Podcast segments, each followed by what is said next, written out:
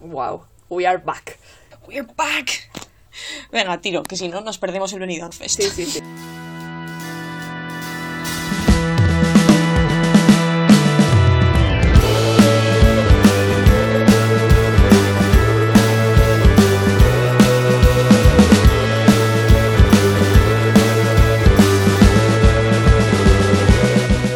Bienvenidos a Dando la Tabarra, somos Bea y María y hemos vuelto.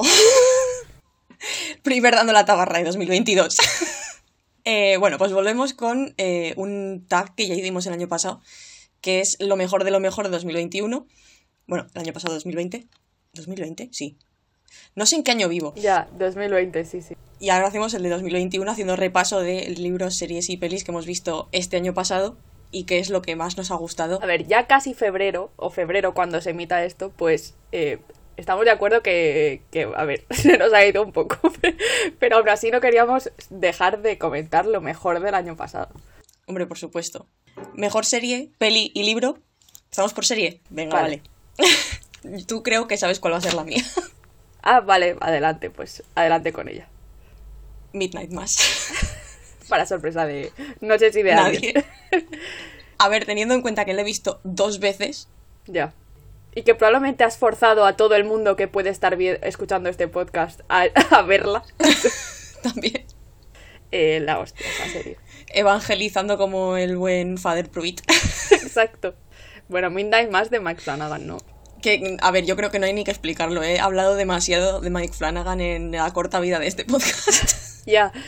Pero, o sea, recomendadísima para todo el mundo. Bea puede Es que, dar voz ¿sabes a la que gente que no le gusta el terror. Así que... No quiero hablar mucho porque la tengo en un sitio también. Ah, perfecto. Vale, pues nada. Siguiente. Pero yo a tope. O sea, ya veréis que luego estoy a tope con Midnight. Perfecto. Eh, mi serie. A ver, no estamos limitadas a, a decir una del año pasado, en plan que saliera el año pasado. Entonces, eh, aquí va mi triquiñuela. Si, si es la mejor, mejor, no es del año pasado y es Years and Years, que creo que es del 2019, que es una miniserie británica sobre... es como el futuro cercano y, te pone muy nerviosa, muy, muy nerviosa de como la realidad que se nos viene, cómo colapsan los bancos, eh, la sociedad, los, eh, los refugiados, bueno, un montón de problemáticas actuales y lo ves como a pocos años más allá y bueno, es la hostia. Pero no voy a hablar de esa serie porque, o sea, la mejor objetivamente es esa, pero la que me ha llevado a una obsesión extrema, increíble, o sea, mm, Dopesick, que está en Disney Plus, eh, increíble esa serie. O sea, no diría que es ¿En la serio? mejor serie, porque la has oído, O sea, la he oído, pero había oído cosas en plan me o directamente mal. O Es que sea, claro, yo lo entiendo, ¿eh? De verdad. Pero de hecho yo la veo y digo, no es la mejor serie, porque hace una cosa que a mí no me gusta nada, que es saltos en el tiempo innecesarios. En plan, a lo mejor maneja cuatro líneas temporales y está todo el rato saltando de una a otra. Innecesariamente, o sea, para confundir. Pero es que está muy bien hecha y aparte lo que te explica como es algo real y es de la crisis de, de los opioides en Estados Unidos y es cómo consiguieron que eso fuera legal eh, cómo han, han construido un imperio en base al, al dolor de la gente y a darles opioides y a engancharlos a opioides. Y ahora es súper normal, en plan, tomarse cosas que son el triple de fuertes que la morfina para gente que tiene dolor de cabeza. O sea, unas putas burradas. Y, y es todo cierto. Y es que estás tan bien explicado, tan bien hecho. Eh, bueno, a mí me encantó. Y yo luego he visto como no sé cuántos documentales. No bueno, a ver, yo- si me lo vendes así, I'm intrigued, ¿sabes? a ver, está Michael Keaton eh, de prota, Ya, que ya. es un médico que, es de los primeros en los que mm, empieza a recetar este fármaco porque se lo venden muy bien y está todo basado en mierdas falsas y pero claro, él no lo sabe, lo empieza a recetar, de hecho él lo empieza a consumir porque tiene un accidente y al final se vuelve adicto y es como y lo hacen muy bien Michael Keaton. Pero es que aparte es como todo todo. Es, es el proceso legal detrás de intentar joder a los que a los a la familia Sackler, que son los que manejaban todo el cotarro y que por fin, eh, pues yo no lo sabía, pero muchos sitios, como han hecho donaciones tan grandes a pues el Louvre, eh, muchos museos y cosas así, había muchas alas que era el ala Sackler, que era por la familia esta, y han quitado ya los nombres y tal por porque está saliendo a la luz toda la mierda que han causado ellos de la crisis y tal.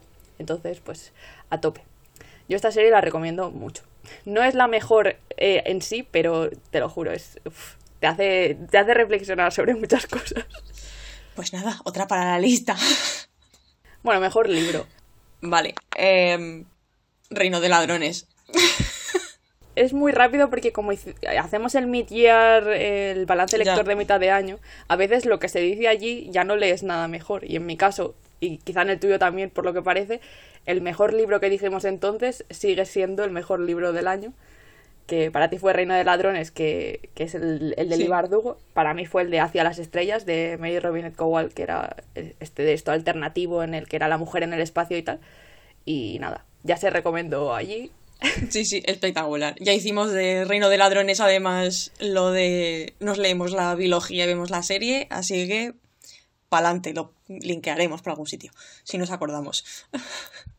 Vale, pues mejor película. Vale, di tú que yo tengo explicación. Vale, a mí quiero mencionar que me gustó muchísimo A Promising Young Woman, que la vimos el año pasado también. Y, y me pareció una peli muy bien hecha y muy tal. O sea, no sé si la volvería a ver así tal cual, pero me pareció que estaba muy bien hecha. Pero yo creo que la mejor, mejor peli que vi el año pasado y que salió el año pasado es eh, Dune. Dune, o como sea. Sí, sí, sí, sí. Ciencia ficción a tope, está súper bien hecha. Eh, es bastante larga, pero uf, está, no sé, a mí me, me gustó muchísimo y no me he leído los libros, o sea, iba a ciegas y me pareció que estaba bien montada. Por la cara de María intuyo que no está de acuerdo con esta decisión. No, no es que no esté de acuerdo, no estoy enfadada, estoy decepcionada.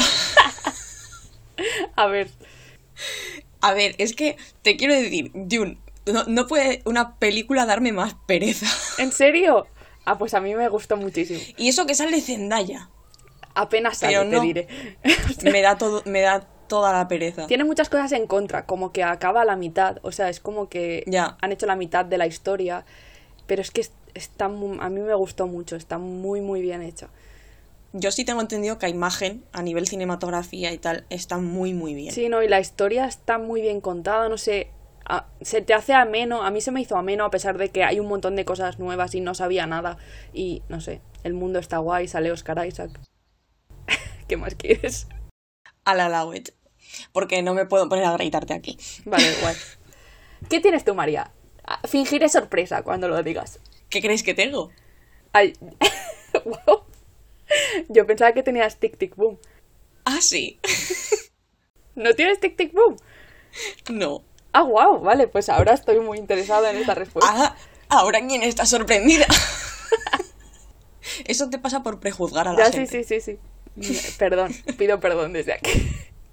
Eh, a ver, yo estoy de acuerdo con lo de A Promising Young Woman, pero sí que es verdad que hay que tener mucho estómago para volver a verla. Y mi discurso va en línea del tuyo de la serie. Seguramente no sea la mejor mejor, pero creo que hay que darle la relevancia que tiene y, y no se la van a dar. Entonces, mi amigo Rodrigo Cortés, el, el amor en su lugar,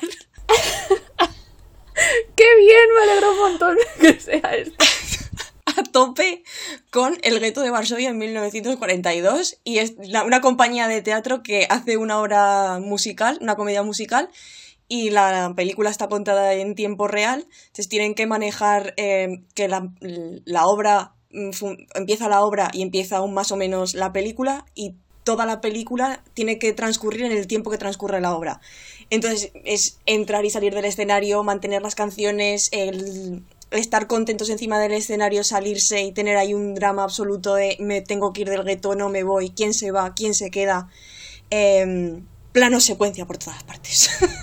Es que el concepto es fascinante. espectacular. Es espectacular. Y yo vi la película con un montón de yayos y, a ver, lo- los yayos bien, pero te- tiene que ir más gente. Rodrigo, te queremos. Desde luego. Ojalá te dieran todos los premios, pero Cosa que hablaremos en el podcast de los Goya. sí. Bueno, la siguiente categoría es, ya empezamos con el salseo, o bueno, un poco más la, la chicha. eh, es algo que te gusta, pero que objetivamente sabes que no es para tanto. Vale, yo creo que voy a crear polémica con esto. A ver, objetivamente nos ha gustado mucho a todos. A todo el planeta en general. Pero, El juego del calamar. no. Ah, A ver, no me pegues, ¿vale? Así en la distancia. Spider-Man. ah súper de acuerdo. Spider-Man No Way Home. O sea, yo a tope con Spider-Man No Way Home, pero objetivamente. Súper de acuerdo eh, contigo. Plot holes por todas partes, eh, sentido mediano, mediano, pero yo a tope. O sea, sale Andrew Garfield. ¿Qué más puedo pedir? Ya. Sí, sí, sí. Estoy muy, muy de acuerdo que. O sea, yo de hecho la tengo luego en otra cosa, pero. O sea, yo estaba en el cine y también decía, esto qué mierdas, pero a la vez pasaban otras cosas tan guays que era como, ah, pero esto como mola. Claro, y es que hay el Doctor Octopus con su chip regenerado. Es que es tan, tan guay todo. Pero mm, no tiene sentido, casi nada. ya, exacto. Pero es muy chulo. O sea, todo el mundo, yo creo que es, que es capaz de ver que esta peli es fanservice eh, al extremo. Sí, sí. Y básicamente es lo que hace. No intenta ten- seguir una lógica interna, no intenta que todo cuadre, solo dice, ¿qué más queréis? ¿Queréis que digamos esta frase? La vamos a decir también, o sea. ¿Queréis, ¿Queréis que hagamos un meme? No os preocupéis, que aquí está Andrew para decirlo. Exacto. Yo, de acuerdo con Twitter, Andrew debería tener un crédito como escritor por todas las mierdas que, que ha Que metido se ha inventado, en ya el ves. de esa película. Ya ves. Me estoy dando cuenta que estamos haciendo spoilers que flipas, pero bueno. El que no ha visto Spider-Man No Way Home ya es que no le interesa demasiado, ¿sabes? La verdad es que sí. Yo he puesto em, una serie en mi línea eh, que es eh, El descubrimiento de las brujas, que sale Matthew Wood. Vaya. Sorprendidos ninguno. Es una serie que es súper del montón, o sea, muy, muy del montón. La- hay brujas, hay vampiros, hay demonios, hay no sé qué, la típica mierda que estaría en CW en el canal, pero está en otro, ¿sabes? Pero, o sea, es como un poco crónicas vampíricas, pero un pelín más adulto, en plan, no hay tanto moñeo ni así. Y yo, pues, estoy ahí. Van al pasado, se visten de época, está todo guay. O sea, Tiene todos los elementos que nos gustan en una serie. Viajes sí. en el tiempo, vestidos de época. Exacto. Es que, totalmente. Magia, viajes en el tiempo, Matthew Wood. Pues es que todo como una especie de amor prohibido, pero en verdad no. No sé, es un moñeo. Todo se alinea, como los planetas en Hércules. A mí, a mí me parece muy entretenida esa serie. Y si a la gente le gusta ese rollo, pues adelante. Ahora está saliendo la última temporada. Está basada en libros, pero me da toda la pereza leer los libros con la serie. Estoy que chuto. Bueno, pues ya sabes a lo que vas. Pues ya está. Yo, yo estoy a tope. Sí, sí, sabes a lo que vas, te lo dan, punto. Venga, sí, el siguiente es eh, de lo que te vas a acordar por las razones equivocadas. Puede que tengamos lo mismo. Ojalá tengamos lo mismo. es posible que tengas una película nominada a los Goya del año Ah, pasado. No, Ah. no. No, porque esas películas las estoy intentando borrar de mi memoria. Entonces, Yo intento borrar a ese niño, a ese niño plano contra plano, y yo no puedo borrarlo de mi mente. eso me sigue proporcionando risas. Entonces, ¿es bueno? ¿Es malo? Me sigo Bueno. riendo. ¿Lo recuerdas? O sea, yo lo enfoco esta pregunta como, ¿debería acordarme de la peli por algo que haya hecho la peli bien o que te haya hecho pensar o no Ya. por un puto plano contra plano de niño enorme, niño bebé? O sea, Vale, ¿sabes qué? Que estaba, yo estaba pensando en poner esa peli, que es Black Beach a todo esto. Black es Beach. Black mo- que, en la que no te enteras prácticamente de nada de lo que pasa. peli española del año pasado la reseñamos en, en los Goya porque estaba nominada Sí. y era un bastante sin sentido de película y entre ellas había una escena de un bueno que había un bebé en escena pero en un plano era un muñeco nenuco enano y en el otro era un bebé bastante grande y cada corte de plano era uno diferente entonces es bastante gracioso Sí, sí, o sea, era Raúl Arevalo con un con una mochilita de esta portabebés que lo llevas eh, delante y entonces en un plano veías que era un, un- bueno, un bebé, era un toddler prácticamente, Sí, sí, esa sí, niña tenía dos años prácticamente. Prácticamente. Y debieron hacer un reshoot y entonces había un plano en el que salía la niña que le sobresalía la cabeza por el Y por las el piernas, carrier este y las piernas. piernas y tal. En el siguiente plano no se veía al bebé, se veía como una calvita por encima, se notaba el siguiente plano era un nenuco claramente o sea pero una desproporción de piernas y de cabeza que es, es- es sensacional Buah, esto se ha terminado, ya no le estás prestando mucha atención porque te da exactamente igual. Te vas a olvidar de esa película mañana y de repente hace lo más memorable. Exacto. Yo por eso digo que la voy a recordar, pero por las razones claramente equivocadas.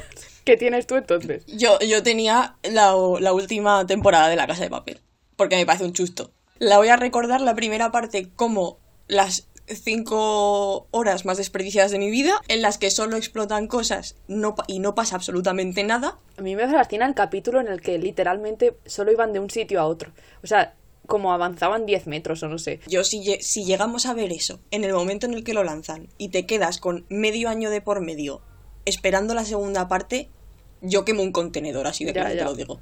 El final final de todo, mira que no me pareció mal, pero Meh. lo, lo alargaron tanto, tanto. Y, y muchas explosiones y muchas cosas en medio que no. El profesor aquí de repente es gilipollas y no ha planeado esto y tú.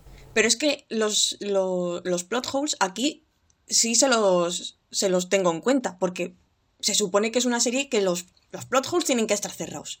Nos llevas vendiendo que es, son planes a prueba de balas desde la temporada 1 y que ahora última hora la líes así de parda por las risis, o sea, la cantidad de helicópteros que salen en esa serie que, de forma mira, totalmente innecesaria. iba a O sea, decir, es que- digo, es que la- cada vez que sale otro helicóptero es como, venga otra vez otro helicóptero. O sea, es que que sí que lo sabemos, tenéis presupuesto, parad. era súper absurdo. O sea, y luego cuando empiezas a ver cosas de, no, es que, eh, así como mega orgullosos, que esto lo hemos hablado muchas veces, el, el guion se iba escribiendo sobre la marcha. No fastidies, Alex. Ya. No lo había notado. Para nada. O sea, seamless todo. Tu helicóptero aquí, aquí, aquí. y con esto tenemos a la gente contenta, matar a este, a Claro. este y a este eh, for emotional value y venga. y a funcionar. en fin, vamos a dejar de hablar de la casa de Babel, que se nos va el tiempo. Eh, mejor secuela, rerun o rewatch. Eh, yo voy a ser rápida. Yo voy a ser rápida porque voy a decir, eh, para mí la mejor secuela había sido Spider-Man No Way. Pero porque es muy entretenida. ¿Ves? Pero estoy súper de acuerdo sí. con lo que has dicho. O sea, O sea, es que una cosa no quita la otra. O Claro. sea, sí, es lo puto mejor, pero es un chusto. O sea, sí. O sea, me encanta. de sí. secuela de una entrega que ya conoces y de un lore que ya sigues y tal, y además de hace añísimos, es la hostia. Porque es que es fanservice a tope. Es mala. A nivel lógico es mala. Ahora, es muy entretenida. Y ya está. Y ya está, punto. ¿Qué tienes tú de mejor secuela? Claro, es que yo lo he tirado por el rewatch. Ah, vale. Y aquí sí, mi amigo Andrew, tic tic boom. ah, vale. Por eso no estaba mejor peli, porque Vale, vale, tenía vale. que poner algo en rewatch y quería poner las dos cosas. A ver, no puedo no poner Tic Tic Boom cuando es lo mismo que, que Midnight Mass, ¿sabes? O sea, la he visto dos veces eh, en menos de dos meses. Yo la vi y también me, me, me encantó. O sea, para mí no está porque la vi ya este año. Y por ser legal he dicho, bueno, como la vi este año no la voy a poner. Eh, o sea, sí que es verdad que Andrew lleva un poco toda la película, a ver, que es el prota, sí, Eh, pero entiendes bastante bien lo que es la vida de, de Jonathan Larson. Y no sé, a las canciones me parecen espectaculares, está todo muy bien. Mezcla así pop rock con el lírico de, del musical, me parece espectacular. Eh, no sé, es que lo hacen todo muy bien y mezcla todos los, estos conceptos de no sabes por dónde te va a salir, básicamente. Eh, Sí. Porque al principio es como muy normal con el, cuando te empieza con el Boho Days, tú ya lo flipas. Y luego empieza con el, la de Sunday en el, en el diner, que es todo ahí a lo mm, Broadway absoluto, maravilloso, todo bien. Y si encima reconociéramos todos los cameos, ya fliparías. Claro, esa, esa parte. Pero que Lin Manuel Miranda, que es el que lo ha dirigido, es, era súper, bueno, es súper fan de esto. Y él representó Tic Tic Boom y todo eso. Y, y algo que decía la gente era que siendo tan fan, ha hecho algo que es muy complicado, que es que tú, siendo tan fan del material original, renunciar un poco a ese material para modificar cosas y que sean más mm, mejor la experiencia de verlo como película, que era como muy reseñable. Es como, tío, este tío es súper fan de esto así, pero lo ha cambiado porque cree en pos de que sea mejor verlo. Y yo, tío, pues toda la razón, porque está muy bien integrado todo y, buah, increíble. Claro, es que eso también hay que tener, hay que tener valor para hacerlo. Porque al final, como estás mezclando lo que es la representación of Broadway con. como si fuera recreando la vida real, Sí, que está muy bien mezclado. O sea, la- cuando cantan Therapy, es la increíble. mezcla entre la, la realidad, porque estás en, en un plano, estás partiéndote la caja con Andrew Garfield y Vanessa Hudgens cantando, y en el otro estás eh, muriendo por El dentro. drama. Claro, claro. Yo a tope con que este vaya a ser el año de Andrew Garfield y se le esté reconociendo lo que se le tiene que reconocer. Desde luego. O sea, para Gracias. mí el comeback ha sido increíble. Ojalá, ojalá lo nominen al Oscar. Y, y ojalá viva bien toda su vida. Ojalá le vaya bien. Yo y- solo le deseo felicidad. Ese ser de luz. Bueno, seguimos con... Sí, seguimos con mayor binge watch o binge read. eh, yo tengo Binge Watch. Es una serie española que se llama El tiempo que te doy, del año pasado también. O sea, hay algo más rápido de ver que esa serie que tiene 10 minutos cada capítulo. Y no sé cuántos capítulos había, como 8 o 6, no sé. Súper, súper rápido de ver. Y claro, te pones uno y vas al siguiente y vas al siguiente. Yo creo que me la racioné en un par de días por decir, bueno, por lo que no me la como en un día, pero perfectamente te la puedes comer. O sea, era una hora y algo, toda la serie. Y, pero bueno, es que está, está muy bien hecha. A mí me sorprendió para bien. Porque son esos capítulos de 10 minutos y están planteados como una ruptura. En plan, empieza eh, a tope con el amor y luego es eh, un minuto de amor, nueve de olvido. Que es como después de que hayan roto. Y conforme pasan los capítulos, ese, la proporción de amor y olvido se empieza a ir hacia atrás, ¿no? En plan, menos. Bueno, que cada vez se olvida más de él y lo que sea. Y está muy bien contado. Sale Álvaro Cervantes. Y ese es un dato que tenía que dar. Y Nadia de Santiago, que es la que la, que lo- la protagoniza y la dirige. Y creo que Y ha que hecho hecho súper buen están- trabajo y creo que era muy complicado. Están nominados a los Feroz. Ah, sí. O sea, aparte que bien actuado, me parece que ella ha hecho súper buen trabajo, tanto de planificación como de la idea está bien y luego los personajes te caen bien y, y, bueno, te caen bien, en plan empatizas y, y me parece que chapo. La verdad es que lo ha petado mucho esa serie. La, la ha visto un huevo de gente. Sí, y a mí me la han para lo mucho. pequeñita que es, eh, lo rápido que se ve, me parece que tiene bastante impacto, porque podría ser como sin más ni más, y no, no, súper bien hecha y yo recomendadísima. Vale, yo tengo eh, una que de hecho terminó hace poco, Superstore, también está en Netflix. Eh, es una sitcom de una tienda tipo Target en Estados Unidos y de los empleados que trabajan allí, que pues es un locurote, como todas las sitcoms. y nada, son allí desde que llega el, el nuevo hasta que... No digo lo que va a pasar, por si la queréis ver, que es muy triste. Yo la tengo pendiente también porque, Pues o sea, es- está es muy como bien. así entretenida, ¿no? Yo la empecé como en diciembre, me la intenté racionar un poco, pero vamos, que la, he termi- la terminé a principios de enero. Y está gracioso porque al final es una superstore, o sea, que venden de absolutamente De todo, ¿no? todo. Y luego tiene como entre como para hacer de palette cleanser entre algunas escenas tienen como mini sketches dentro de la tienda de lo que hace la gente. Y a lo mejor hay un crío allí en plan sacando mm, cosas de las cajas, mirándoselas, pegándole un mordisco y tirándolo, ¿sabes? Ya. A mí me hizo mucha gracia. Bueno, seguimos con recomendación que te ha hecho alguien y que te ha gustado, porque voy a aprovechar para hablar sobre Misa de Medianoche. Pues espérate que digo yo la prim- primero la mía y así luego hablamos. vale. Eh, yo repito que el año, además el año pasado también fue una recomendación que me hiciste tú. Y este año fue una recomendación, fue una recomendación, pero también fue un poco obligación. Eh, el alma del emperador. Es verdad. Pero sí que es verdad que eh, espectacular el alma del emperador. O sea, increíble. Hagan una peli de eso. De Brandon Sanderson. sí.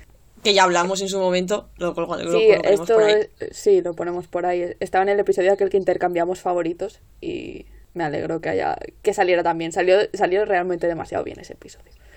Sí. O sea, O sea, el es, es intercambio un sí. pick que no vamos a adquirir nunca jamás. Ah, pues me alegro, me alegro. Yo creo que el año pasado también puse algo que me habías recomendado tú, pero no me acuerdo qué era. Creo que era Hash. De hecho, Mike Flanagan. Oh. hello. pues Mike, Mike Flanagan, Flanagan es, es ya- le vamos a tener que poner, no sé, un altar o algo. sí, sí. Pues yo eso, vi Misa de Medianoche porque me la recomendaste por decir una palabra y no decir eh, obligar. Eh, a ver, te quiero decir, también es verdad que la viste porque yo te dije, si la ves, me ofrezco a verla también contigo para que no te Sí, dé sí, miedito. Totalmente. Ah, si lo vamos a decir, lo decimos todo. O sea, María se la vio por segunda vez para verla. Menos de un mes. Eso es un problema. Ya, ya, ya. Pero es que está, está muy bien esa serie. O sea, a mí me ha, me ha fascinado lo bien que estaba. O sea, me, me encantó, me encantó muchísimo. Es, es que es increíble. No es de miedo, es que no es para nada de miedo. Es. Ni siquiera dirías que es terror psicológico, nada. Es. No sé. Me molesta un poco que se le catalogue de miedo. Me molesta en el sentido de que quizá hay gente que se aleja de ella como yo lo haría por esa categoría. y no es para nada. O sea, yo como mucho diría Claro, thriller pero- y ni siquiera es thriller, es como, no sé. Es que es una cosa rara. eh, con componentes de terror, pero tipo, como si sale mm, el monstruo de Frankenstein, pero es para reflexionar sobre la naturaleza humana y no sé qué, pues me parece un poco lo mismo.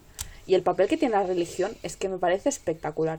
El papel, eh, el papelón que tiene eh, Linklater, me muero. O sea, Buah. esa persona se merece todo. O sea, Hamish Linklater eh, en más cosas. Por favor. es que hace un papelón de cura que, es que te lo crees tanto, lo hace tan bien. Yo, para empezar, creo que ya lo dije, pero el, el gran elemento de terror dentro de esta serie no es el elemento sobrenatural, en mi opinión, es el, el elemento religión y cómo la religión afecta a la gente. Que ahí también tienes un amplio abanico de religiosidades. Y ahí la, la gran mala es Beverly, desde luego. O sea, Beverly da más miedo que el monstruo. Sí, sí. al principio cuando te dicen el Hot Priest 2.0 y ves a Linklater y te quedas tú un poco me, pero Total. tal cual, pero es que además es que es tan fascinante porque te te juega tanto con tu cerebro que dices, es que ves los sermones y cada vez te gusta más el cura y dices, ¿por Y es qué que si yo veo eso. los sermones y me quiero dormir en misa? Es que es eso, es que encima te dicen Hot Priest y tú, pues no sé, Bueno, lo ver. veo normalito al chaval. Y lo mejor es que en tu mente aceptas que es Hot Priest por verle hacer los discursos de misa. Es que es muy fuerte si lo piensas. O sea, te- es que te da igual todo lo malo que haga. Es que a tope con Pruitt por culpa de los sermones. Es que es la cosa más contradictoria que he dicho en mi vida. En fin. Eh, venga, siguiente que, que se nos alarga esto. Mayor plot twist. Yo tengo Monday is Not Coming, que es un libro que me leía lo un poco random el año pasado, que juega como... O sea, los títulos de los capítulos sí que te dicen en plan un año antes, un año antes del antes, un año después del después, no sé qué. Entonces es un poco confuso. Mi cerebro de letras no se estaba aclarando.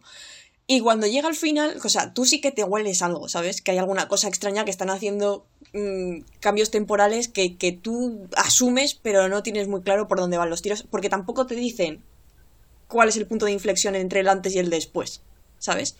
Sí. Eh, asumes que es una cosa, pero no la tienes muy clara. Y cuando llega la resolución, que a lo mejor si hubiera estado más atenta, me la- me la hubiera visto venir, eh, me dejó chuqueada y me caí al, culo- de suelo- al suelo de culo. Te quiero decir. Eh, es muy random, pero me quedé muerta. Me lo recomendaste ese libro, ¿no? Me parece. me- o sea, A ver, es, es, es muy duro, ¿eh? También te lo digo. Yo por hablar de otra cosa, aunque ya vamos a hablar de ello, pero, o sea, lo podemos pasar rápido, he puesto Rebeca. Wow. Porque, no sé, creo que no he leído muchos libros con un plot twist que me haya quedado así. Y realmente Rebeca no sabía qué iba a pasar al final. O sea, no era, no sé, iba como que en plan, no sé, no sé si está muerta, si no está muerta, si la ha matado ella, si no, ¿sabes? Y realmente me sorprendió lo que pasaba. Y el hecho de que el final fuera tan guala, guala, guala que está pasando, eh, me, me sorprendió mucho, tanto el final en sí lo que pasaba, como que acabara así un libro que estaba siendo tan lento. Entonces, mm, Rebeca. No, y que además o sea, es un final como muy trepidante para una resolución que realmente el, el desencadenante de todo es como muy ordinario. Exacto, exacto. Es, Es es más la es muy sorpresa de sorprendente. que sea tan así, exacto, tan trepidante que no te lo esperas, que tal, en algo que dices, realmente esto era esperable, pero es muy emocionante. Eh, y nos queda la mayor sorpresa, para bien y para mal. Empe- eh, ¿Acabamos con una nota bien o, o en plan el hate? Mm, hate. Ante la duda siempre hate. ¿Qué nos define más? No, no. Aquí Eso se, es verdad. se ama, se ama igual que se odia, de verdad. No, no Bueno, nos pero, solo en lo pero malo. se aman cosas muy concretas que se repiten mucho y se odian así más en general. Sí, eso es cierto. Bueno, pues entonces empezamos mayor sorpresa para bien. Eh, yo he tirado a, en plan a lo Goyas del año pasado y he puesto la boda de Rosa. Ay, qué bien. Porque, o sea, es algo que no pretende ser nada especial, no pretende hacer grandes movidas, pero como da una visibilidad a, esas- a ese tipo de mujeres que han estado cuidando de su familia, que nos han estado reconociendo y que eh, Rosa mm, de repente tiene su momento de de brillar en la vida y decide que ahora e- ella va a brillar y ya está, y es tan wholesome y tan chulo y, ta- y en realidad es gracioso el esto de enredos que tiene, que no sé, me parece que está muy bien y que poco reconocimiento se le dio a esa película en su momento. Y la sobrefalda. Mm, Y la no sobrefalda. Estoy súper de acuerdo contigo, ¿eh? La boda de Rosa a mí me gustó mucho también. Sí, es de esas cosas que, que no esperas nada. Que no esperas nada y te sorprenden mucho para bien, sí. Pues yo tengo algo en, en línea similar en el sentido de que no esperas nada particular y es bastante wholesome. Y es la serie de solo asesinatos en el edificio, Ah, que es el sí. año pasado. Eh, super wholesome. O sea, es algo que a priori dices, pues no sé, es eh, un edificio de Nueva York, dos tíos bastante mayores y Selena Gómez se- son fans de un podcast de True Crime y hay un asesinato en su propio edificio y se ponen a investigar. Y dices, pero esta, esta chica con estos dos señores mayores va a ser raro. Eh, y juegan mucho con eso y, y es, está muy bien hecho, es muy gracioso, pero también es muy wholesome y creo que, buah, eh, a mí me resultó súper entretenida. Aparte los capítulos eran como de 30 minutos o de 20 y pico, eran cortitos y, y el misterio muy bien hecho y no sé, muy muy entretenida. Sorpresa, pero para bien del todo. Sí, la verdad es que he oído muy, o sea, cosas buenas en ese plan de, o sea, no hace nada No hace nada que digas espectacular, es espectacular, pero está, Exacto. está bien para verla. pero está muy muy bien, sí. Bueno, pues ya acabamos con el de mayor sorpresa para Val. Yo, yo eh, tengo un spoiler para un podcast futuro, pero no pasa nada, porque así lo Oh, cebamos. wow. vale, pues, ¿quieres decirlo tú primero? Venga, vale. Yo tengo la librería del señor Livingston. To- suscribo totalmente, aunque yo he O sea, otra cosa, pero... Pero es que además es como el mismo nivel a nivel expectativa de la boda de Rosa, ¿sabes? No esperaba nada, pues, o sea, lo único que esperaba es que fuera una lectura rápida, Hmm. eh, mindless y, y ya está, ¿sabes? Sí. Y, y fue, o sea, empezó mediano y fue en picado para abajo, o sea, como la, la curva de contagios, pero al revés. en vez de para arriba abajo. Totalmente de acuerdo. Nada tenía sentido ahí. Pero vamos, lo dejo para cuando haya- hagamos el, el book club, que será Sí. en principio el siguiente. Es el último libro que leímos para dando la tabarra al book club, eh, el, o sea, del año pasado, el de diciembre, y decepción, o sea, estoy súper de acuerdo contigo. Yo tengo una serie que yo ya te ranté a ti suficiente de esto, pero es la serie de Catalina la Grande, de Helen Mirren. Ah, sí. O sea, aceptad esto que he dicho. O sea, Catalina la Grande, o sea, serie de época, y Helen Mirren. Pues es una puta mierda. O sea, sin, sin tapujos lo digo. Es guion asqueroso, malísima, pero mal, mal hecha. No tiene ningún sentido nada. Eh, no, no, es, no es agradable verla. Es que me cabré muchísimo porque es eso, Helen Mirren. Aparte, Catalina la Grande, que acabas de salir prácticamente de ver The Great, que es la hostia esa serie. Y, y- y intenta hacer algo, ni siquiera similar, pero intenta darle una personalidad bastante fuerte a Catalina en plan. "Eh, Es una tía súper moderna, es súper dura, eh, se está follando a todo el mundo y no sé qué, y fíjate qué guay. Y la serie no tiene ningún sentido, es que el guion asqueroso, de verdad, me pareció tan mala, me pareció tan flagrantemente horrible que, que Helen Mirren estuviera ahí haciendo eso. Ya, ya, es que no te esperas que algo en lo que sale Helen Mirren sea tan malo. O sea, Es porque que por ejemplo tienes la, la de Red, creo que se llama, que es esa de Mercenarios Yayos, Ah, no que visto con, con Stallone, John Malkovich, y creo que también sale Helen Mirren. Pero que eso sabes a lo que vas, ¿sabes? O sea, eso no va a ser Claro. el epítome de la intelectualidad. No te esperas un drama de época. Es que tampoco sé qué esperaba, pero básicamente las series de época, pues en general están bien, o sea, están logra si están logradas eh, el de esto histórico, mm, los trajes, no sé qué, es que puede que no sea eh, brillante, pero por lo menos es entretenida. Pero es que el guion es lo peor de esa serie, el guion es... Vamos, yo la acabé porque eran creo que cuatro capítulos, pero dije, "Que es que esto es una mierda. Qué tristísimo esto, ¿eh? Pues nada, The Great, que eso ya lo sabíais. Exacto, Bed the Great. Bueno, pues hasta aquí, ¿no? El repaso de lo hasta, mejor. hasta aquí el repaso de lo mejor. Eh, seguidnos en Twitter y en esas cosas. y vamos a intentar eh, incorporar otra vez la rutina a nuestras vidas de dando la tabarra. Sí, que ya va siendo hora. Vale.